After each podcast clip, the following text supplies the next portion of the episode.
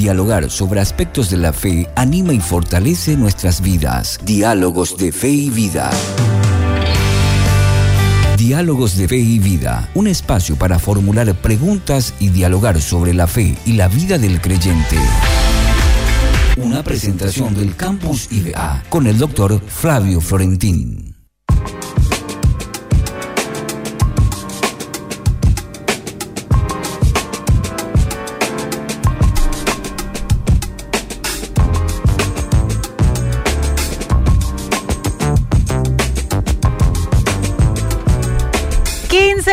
Y yo ya estoy súper contenta porque ya estoy en compañía del doctor y profesor Flavio Florentín. Siempre es muy grata tu visita, profe. Bienvenido. Qué bueno, muchas gracias. Un placer de estar de vuelta con ustedes, con la audiencia.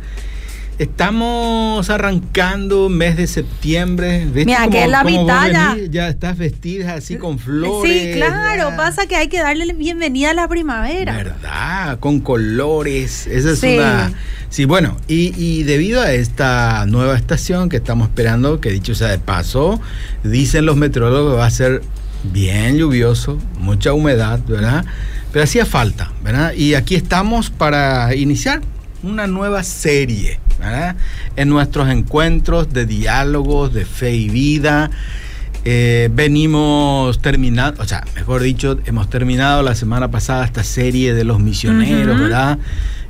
creo que por lo menos nos tomamos un tiempo para conocer un poco la vida de personas que mm. dedican eh, su vida de servicio al Señor. en el extranjero a veces y otros aquí en el propio país. Y yo dije, bueno, estamos casi, casi ya pues terminando de vuelta un nuevo año por la gracia de Dios y pensé que no estaría mal en, esta, en este inicio de la época primaveral pues ocuparnos un poco de mirar la Biblia, estudiar la Biblia y en especial me gustaría caminar un poco por el Evangelio de Juan. ¿Qué te parece? Me encanta la idea y vos sabés que yo veía el título eh, mm. de lo que va a ser la serie Senderos de Vida Plena. ¿Qué tal? ¿Cómo te...? Me, eh? me encanta, me encanta. Vos sabés que estoy muy, muy emocionada por, por lo que vamos a empezar a estudiar basado en Juan 10.10. Te vamos a encargar a vos que le pongas el fondo musical que crees alguna música con respecto a esto. Genial, genial. Ahí está nuestro... Sendero de vida plena. Esa es nuestra idea. Y la idea es sencillamente pues ocuparnos del contenido y de sacar algunas lecciones mm. para la plenitud de la vida del Evangelio de Juan. Esta es nuestra idea. Porque muchas veces nosotros relacionamos la plenitud de vida con mm. falta de repente de dificultades, falta de problemas y, no podemos eh, mirar de ese lado, ¿verdad? Porque estamos viviendo otros tiempos, estamos dentro de una sociedad con pensamientos distintos. Por supuesto. Pero se puede vivir una vida plena. Pero por supuesto, mira, eh, yo quería tener una Biblia acá, no traje, porque, pero está por ahí, ¿verdad? Porque siempre acá, en la mesa de Obedira abundan Biblias siempre, ¿verdad? ¿Por qué arrinconan todo ahora? No se lee Biblia acá. No, yo estoy seguro, yo estoy seguro como en los hogares de nuestra audiencia, la Biblia, ah, ya nuestro operador me muestra su celular, sí, también. La juventud y también los adultos tenemos en la mano nuestra bendita palabra de Dios, porque eh, quienes pues tenemos esa experiencia de caminar la vida de fe con Jesús, amamos la Biblia y no solamente debemos amarla, sino conocerla y por sobre todas las cosas vivirla también, ¿verdad? Así es. Bueno, ¿qué te dice esto de senderos de vida plena? Te, noté un poco así en tu... ¿Por qué? Porque, por, el alumbramiento próximo. Eh, sí, también por eso, también por eso. Y cuando me dice senderos de la vida plena, eh, veo un camino ¿Seguro? dentro de la voluntad de Dios, guiándonos, Él siempre va para el frente. Y nosotros eh, saltando cada desafío que... Qué bueno, eso, saltando cada desafío. Que, él es como, veo como una valla ahí, ¿viste? Cuando los corredores vienen y mm. tienen que saltar y capaz es muy dificultoso. Hay una disciplina de carrera eh, con vallas. Heptatón, parece que se llama, heptatón, algo así. tienen una habilidad para ir saltando este, ciertos obstáculos. Bueno, Senderos de la Vida Plena justamente tiene con eso, ¿verdad? Con un camino que uno traza, como vos dijiste, a veces tenemos la idea o el pensamiento que la plenitud de vida o la vida plena, si uno quiere llamarlo, es una vida sin obstáculos, sin dificultad. No, necesariamente pasa por ahí. Yo creo que tenemos que ser muy conscientes quienes caminamos esta vida de fe con Jesucristo. Dicho sea de paso, quiero decir de paso nomás que vamos a empezar con el Evangelio de Juan capítulo 10. Eh, Juan capítulo 10 y completando un poco la idea de la introducción, eh, los senderos de la vida plena no precisamente son caminos sin obstáculos y mm. sin dificultades. Porque, ojo, el propio Señor Jesucristo, nuestro mm. Salvador y el que va frente de nosotros en este sendero de la vida plena, nos dijo, miren, en el mundo tendréis aflicciones, ¿verdad? O sea que, bueno, pero tampoco hay que temer de las aflicciones. Si uno tiene, ¿verdad? Mm. Algunos elementos eh, y especialmente la fe plena en nuestro Señor Jesucristo, tenemos la posibilidad de ir caminando este sendero rumbo a la vida plena. O sea que con esto de la vida, ¿qué es lo que estamos queriendo decir con esto de la vida plena? Que es posible tener una vida feliz. Mm. Hoy en día, pues, este, vivimos demasiado pendientes de muchas de nuestras frustraciones y nos quita el gozo, ¿verdad? Y creo que el Señor Jesús justamente en el Evangelio de Juan, ahí el verso 10, capítulo 10, verso 10, me gusta mucho una parte de ese verso porque este, este pasaje dice, el propósito, eh, interesante porque esta, el propósito del ladrón es robar, matar y destruir, dice, ¿verdad? Mi propósito es darle una vida plena y abundante. ¿Qué tal? Mm. Eh? Es para subrayar, estoy leyendo la nueva traducción viviente. ¿Querés que te lea en otra traducción también? Bueno, podrías. Tengo acá también la Reina Valera. Es, es más tradicional y la mayoría, ¿verdad? De los creyentes estamos todavía eh, muy pendientes de esas, de esas traducciones que nos llega al corazón. Recuerdo una vez una estudiante mía me dijo, profesor, ¿cuál es la mejor traducción mm. para usted? Le dijo, Y al toque ahí le dije, la que llega a su corazón. Mm. Esa es la mejor traducción. Eh, yo personalmente, por la edad que tengo, me familiarizo más con la Reina Valera 60 ya un poquitito, de, pero 95 o la nueva Reina Valera. ¿Y qué tenés ahí Reina Valera 60. Está bien, lee un poquito. ¿Qué dice ahí? El ladrón no viene sino para hurtar y matar y destruir. Yo he venido para que tengan vida y para que la tengan en abundancia. Fíjate vos que esa, eh, por supuesto, vida plena, abundancia de vida, eh, es un poco el mismo concepto, pero yo he venido para que tengan vida y para que la tengan en abundancia, por lo menos a mí me dice una inmensidad de cosas, ¿verdad? Eh, por supuesto que también este es un texto sumamente esperanzador. Y bueno, la idea mía es que transitemos un poco estas semanas, tal vez 10 semanas que nos restan, rumbo al fin de año, no quiere decir porque hay más semanas creo que hasta fin de año, pero ir un poco, capítulo 10, próximo mes, eh, próxima semana, si Dios permite, capítulo 11 y ver un poquitito así. Bueno, ¿qué tiene el capítulo 10 del Evangelio de Juan? Acá en este capítulo 10 del Evangelio de Juan está el famosísimo pasaje del buen pastor, de las mm. ovejas, y este, después también está un pasaje ahí ya hacia el final del capítulo en donde Jesús afirma el ser hijo de Dios. Ese es lo maravilloso del Evangelio de Juan. Siempre es interesante, ¿no? Para nosotros los cristianos evangélicos, el Evangelio de Juan es un evangelio con el cual hay que empezar, parece, la vida cristiana. De hecho que ahí iniciamos, ¿verdad? Si nosotros pensamos, porque en este pasaje al principio dice, yo soy la puerta, ¿no? Refiriéndose a Jesús, porque Jesús va a hablar de cuatro cositas al principio señalándose a, él mismo como hijo de Dios y para qué está en esta tierra. Por ejemplo, al principio, en los primeros tres, cuatro versículos, él va a decir, yo soy la puerta la mm. puerta de las ovejas, ¿recuerdas? Sí, sí, sí. Eh, el que entra por mí saldrá y hallará pastos, dice, ¿verdad? Y después dice en el 10.10 yo he venido para que tengan vida y para que la tengan en abundancia. Y después más adelante en el 11 nomás ella dice, yo soy el buen pastor y el buen pastor da su vida por las ovejas, nadie me pide que yo la, la dé, sino que nadie me quita, yo mismo la doy, ¿verdad? Y después dice, en este capítulo también, ya hacia el final, dice, yo y el Padre somos uno. O O sea que hay enseñanzas en este capítulo eh, muy fuertes, poderosas y valiosas para que los que seguimos a Jesús podamos tener una vida plena, ¿verdad? Mm. Entonces miremos un poquito de esas cuatro cositas. La puerta es el lugar más importante de la casa, ¿verdad? Por ahí entramos y por ahí cerramos, eh, mm. salimos también, mejor dicho. Pero ojo, no a cualquiera le abrimos la puerta, ¿no es cierto? Mm, Hoy en día más todavía, hay que prestar atención a quien abrir la puerta, ¿verdad? Y acá Jesús dice, yo soy la puerta, ¿verdad? Este, el que por mí entra, pues va a entrar en el redil, de ahí va a salir también.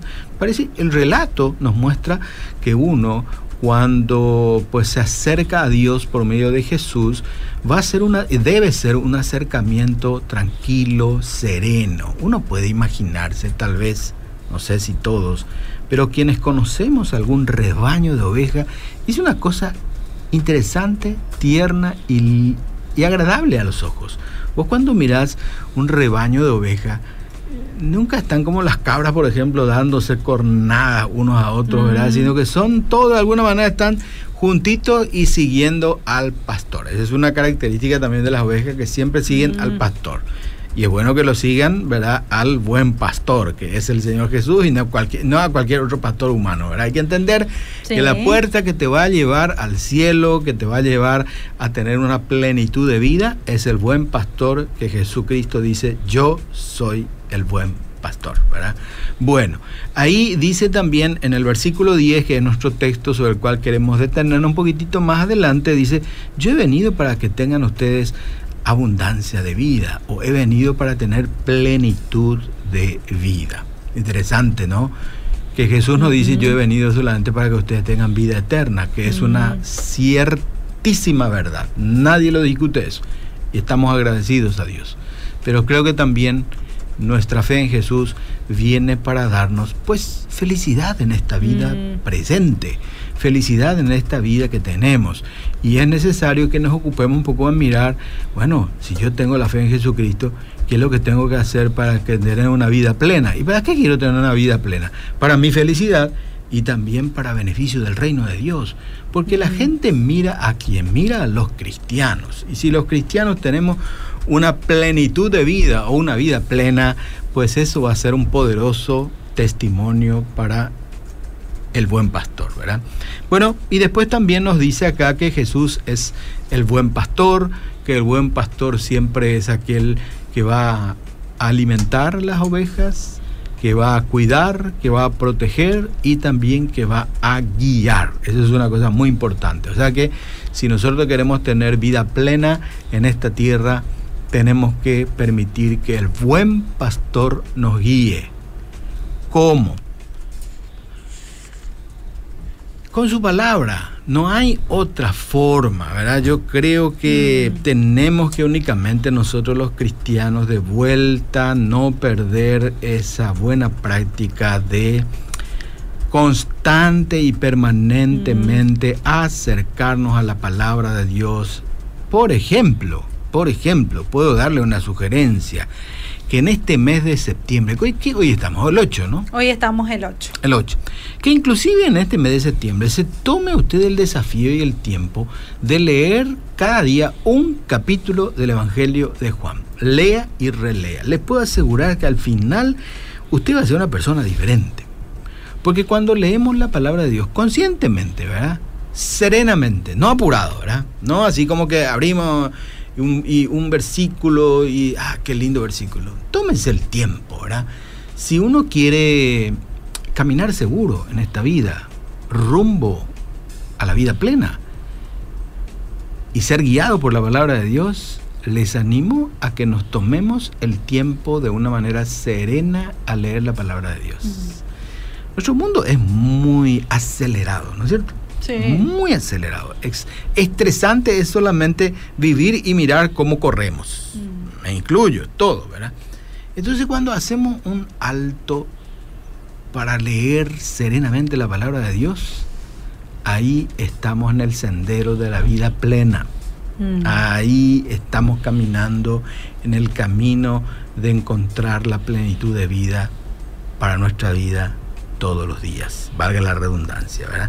Entonces, ahí está nuestra primera recomendación. Bueno, aquí entonces el Señor Jesús va a decirnos, yo he venido para que tengan vida y para que la tengan en abundancia. Juan 10.10. Interesantemente que ese relato de Juan 10.10 está en un contexto de peligro. De peligro, casi, casi como nuestra vida hoy en día, ¿verdad? Vamos a vivir la vida plena, por supuesto que sí, guiados por el buen pastor, pero tenemos que saber que dice que el ladrón viene para matar, hurtar y destruir, pero yo he venido para que tengan vida.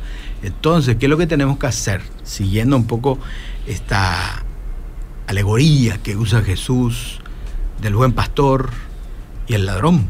El ladrón es peligroso, nos puede robar no solamente el celular, sino la vida.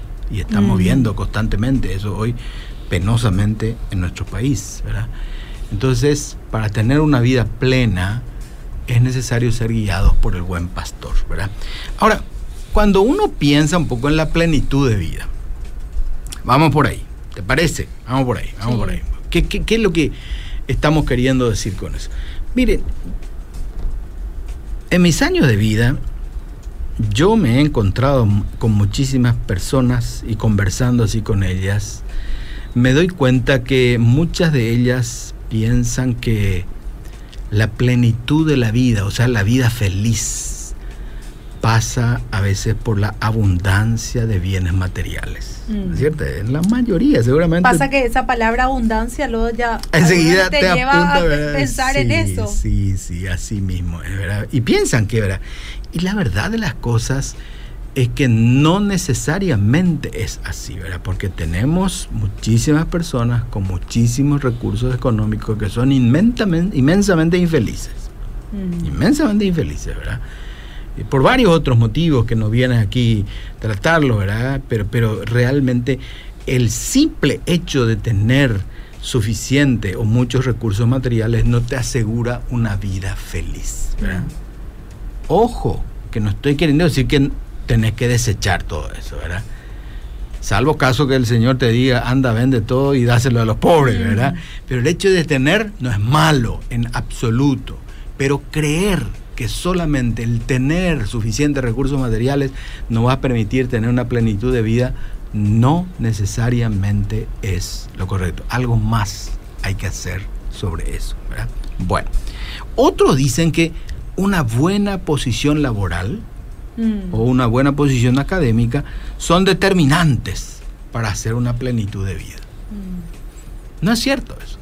Por supuesto que va a colaborar, va a ayudar muchísimo para que seamos plenos en esta vida, pero algo más hay que agregarle a eso, ¿verdad? Algo más hay que agregarle.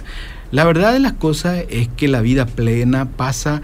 Yo quiero citar en esta, en esta tarde tres cositas que son necesarias tenerlo, ¿verdad? Y a algunos tal vez van a tener oportunidad mm. todavía para aplicar esto y otros ya se le pasó el tiempo. Mm. Porque, porque es así esto, ¿verdad?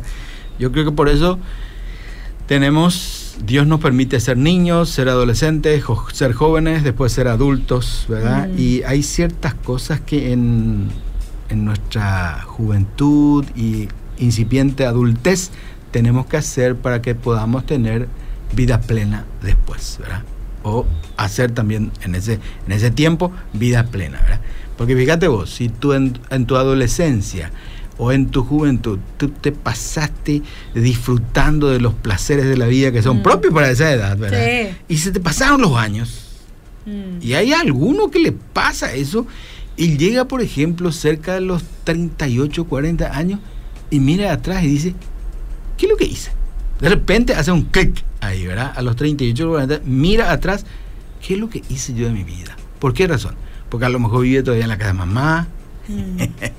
vive todavía pendiente del salario o del sostén del hogar, de los padres, ¿verdad? Y está ahí, pero ya ve que a lo mejor papá y mamá se van acercando al ocaso de su vida y él no tiene nada. Mm. Entonces, ¿qué pasó? Se le pasó el tiempo para trabajar acerca de esa plenitud de la vida y mm. ahí van a empezar las angustias, las desesperaciones y hace mm. cualquier cosa a veces para lograr eh, encaminar su, su, vida, ¿verdad? Bueno, pero, pero ¿a qué tres cositas me refiero yo? Mire, yo creo que una de las primeras cosas, un propósito de vida por el cual vivir, es muy necesario. La primera cosa, para tener una plenitud de vida es necesario tener un propósito de vida por el cual vivir. Y el más claro ejemplo lo quiero dar con el Señor Jesús. Dice en este Juan capítulo 10, mi vida doy por las ovejas, dice. Su propósito mm. de vida, Jesús, fue muy claro para él. Mm. Yo he venido para esto, soy hijo de Dios, mi Padre me envió para que yo dé mi vida por las ovejas, su propósito de vida. Estoy utilizando como ejemplo, no quiero decir que nosotros a partir de ahora para tener una vida plena tenemos que salir y crucificarnos todos, ¿verdad? No, Jesús tuvo un propósito claro de vida. A eso estoy apuntando y que eso necesitamos. Un propósito de vida por el cual vivir. Y esto yo creo que se edifica en la juventud. Por eso septiembre, ¿verdad? Mm. Mes de la primavera, mes de la juventud. Jóvenes, este es el tiempo, en esta edad, cuando uno es joven, tiene que quebrantarse en torno a esta pregunta que muchas veces, no a todos los jóvenes, pero que a muchos les crea mucha preocupación y ansiedad. ¿A mm. qué quiero dedicar mi vida y mis talentos? Mm. Algunos jóvenes tienen una preocupación seria por eso, ¿verdad? ¿Qué es lo que quiero yo hacer de mi vida o en mi vida? esa pregunta, si le llega a los jóvenes, está en un momento correcto e ideal, porque en la juventud es el tiempo en donde debemos hacernos esa pregunta y trabajar en torno a responder a esa pregunta, ¿verdad? Porque vuelvo a reiterar, si esta pregunta vos te haces a los 45 años, mm. te pasó ya la luna, viejo. Te pasó el sol encima. Y las estrellas inclusive, ¿verdad? A esa edad ya, no sé, este te pasó. Y mira que hay algunos que están en esa. ¿eh? Vale, por eso te digo, por eso te digo y por eso estoy diciendo a los jóvenes que es necesario que se pregunten esa cosa, mm. ¿verdad? Eh, por supuesto, el propósito de, por el cual vivir eh, se determina también por, por quién comparto yo mi vida, con quién quiero compartir mi vida, eh, con quién quiero formar pareja. Viste que los jóvenes en esa en, la juventud andan este, picando aquí, eh, pica, bueno, vos me, mm. me entendés eso, ¿verdad? Y está bien, esa es la época también para eso, ¿verdad? Pero si vos llegás a los 40 años y querés seguir en ese revoloteo de la vida, ¿verdad? Te va a pasar factura eso muy prontamente, ¿verdad? Pero si querés tener una vida plena, es necesario que en tu juventud aparte de andar, ¿verdad? ¿Eh? Buscando, indagando y oliendo a lo mejor muchas rosas en el jardín, ¿verdad? Decida con cuál querés quedarte, ¿verdad? Y por qué razón, ¿verdad? Porque eso va a determinar tu plenitud de vida, mm. ¿verdad? Sí. ¿Es cierto?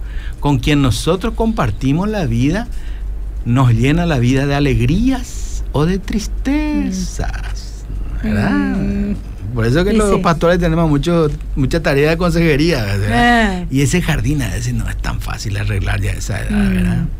Como me dijo una vez una, una prima mía que tuvo dificultades en su matrimonio. ¿Y qué mm. pasó? Le dije, ¿verdad? Y bueno, la cancha está tan embarrada que es difícil ya seguir jugando un mm. partido ahí, dice, ¿verdad? Por eso es importante que en la juventud escoja bien con quién compartir la plenitud de vida. O sea, forma parte de eso. Que te hagas preguntas profundas también. Profundas y que, que, que, no solamente preguntes, sino que tomes la decisión de, de, caminar en base a esas, mm. a esas preguntas y a esas respuestas que te vas dando. Y por eso te digo, si tú tienes como guía al buen pastor, no va a mm. fallar mucho no mm. vas a fallar mucho, ¿verdad? Mm.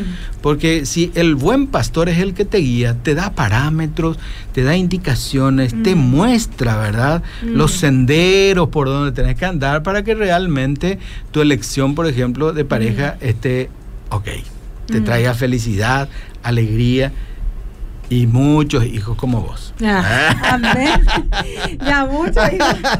Aunque ya, bueno, pero está, eso es otra cosa, ¿verdad? Bueno, este, por supuesto que también el propósito de vida por el cual vivir tiene mucho que ver con la vida de fe que nosotros mm. decidimos tomar y vivir, mm. ¿verdad? Este, cultivar, hay que cultivar nuestra vida de fe para que la fe nos oriente hacia la plenitud de la vida. Hay que mm. cultivar, ¿verdad? Está bien, yo tengo el propósito de vida de ser un buen creyente por ejemplo, ¿verdad? Mm. Todos tenemos ese anhelo cuando nos acercamos al buen pastor. Pero esa, mm. esa, ese anhelo hay que cultivarlo, ¿verdad? Eh, hay que permitir que eh, nuestra fe oriente nuestra vida, ¿verdad? O sea, la fe que nosotros tenemos nunca debe ser una fe muerta. Al mm. contrario, él tiene que ser una fe viva. Y esa fe viva se cultiva a través de la comunión con los hermanos, mm. eh, a través de la iglesia, chica, pequeña, grande, pero que pertenezcas a mm. un... Que te identifiques. Que te identifique con eso, ¿verdad? Te va a ayudar mucho a tener una vida plena, ¿verdad? Porque cuando vengan los dolores, los quebrantos y la postas de la vida, mm. la iglesia te va a ayudar. Ahí va a estar. Ahí va a estar, ¿verdad? La familia, por supuesto, que te va a ayudar mm. también, pero la fe que tú tienes, si es viva, vas a necesitar que la iglesia pues te ayude, te sostenga. Segunda cosita que quiero decir con respecto a esto de, por dónde pasa esto de la abundancia de vida, pasa por tener un sentido de pertenencia a un grupo. Pertenencia. Mm. Jesús muy claro lo tenía, yo y el Padre somos uno. Después dijo también, mis ovejas conocen mi voz y yo las conozco, dice. O sea, que ¿qué es lo que nos está diciendo ahí? ¿verdad? Necesitamos, eh, para caminar por el sendero de la plenitud de vida, una, un sentido de pertenencia. Necesitamos tener una familia, cultivar buenas relaciones con ella. Estoy hablando de nuestra familia así humana, como a algunos les gusta decir, la familia carnal, dice, ¿verdad? Para distinguir un poco la familia espiritual. Mm. Es bueno, queridos amigos, que nos ocupemos en cultivar buenas relaciones con nuestra familia, porque en la familia es donde realmente se tolera todo, se perdona todo, todos nos refugiamos en ella, la familia. Y tenemos que reconocer que en nuestro país es un problema, es un tema serio, profundo. Hay demasiadas familias destruidas, enemistadas, mm. enojadas y peleadas.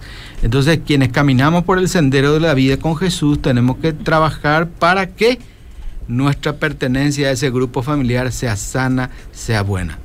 La familia es el primer núcleo al cual vamos a recurrir cuando estamos en necesidad o en problema. Por eso mm. hay que ocuparse en cultivar una buena relación familiar. Pero también nosotros tenemos, espero que, espero que, que tengamos una familia de fe. Porque si queremos caminar por el sendero de la vida atrás del buen pastor, es necesario que tengamos una familia de la fe, o sea, una iglesia, una comunidad de fe. Es fundamental esto que tengamos y que nos identifiquemos con ella. Es preocupante hoy en día, ¿verdad? Es mucho más difícil que las personas a veces se identifiquen clara y constantemente con una comunidad de fe. Mm. Eh, Anda aquí para allá. Sí, eh, y está muy bien que se vaya por lo menos, ¿verdad? Este, hay iglesias, a veces hay, eh, por época es, ¿verdad? Hay iglesias que están, ¿cómo decirlo, verdad? Que, que, gusta más las personas ir ahí, ¿verdad? Tienen un bonito culto, una buena celebración, una excelente predicación, pero a veces en esas iglesias muy así grandes, si no tiene un programa intenso de hacer pequeños grupos en donde mm. tú cultives la amistad y la familiaridad con los hermanos de la fe, se, se torna un poco diluida esa tu, mm. tu relación con la iglesia. Por eso es importante una familia de la fe, una iglesia, es fundamental esto para tener una vida de fe plena. Y bueno, tenemos muchos testimonios que nos pueden ayudar a ver que la familia de la fe ayuda a aquellos eh, a aquellas personas a que se desarrollen mm. como personas. Miren, mm. en mi propia iglesia eh, tengo testimonios de personas ¿verdad? que llegan a la iglesia de muy pequeños, de muy jovencitos, de niños que pertenecen a, a qué sea, a familias, a veces hogares, mm. como dicen los especialistas, disfuncionales, ¿verdad? Mm. Así, ¿verdad? Entonces a lo mejor está mamá, pero no está papá, o a lo mejor está mm. abuela nomás y no está ni papá ni mamá, ¿verdad? Pero esos chicos de chicos cuando llegan a la iglesia se afirman ahí en la fe, se desarrollan, después son personas extremadamente felices y útiles en la vida.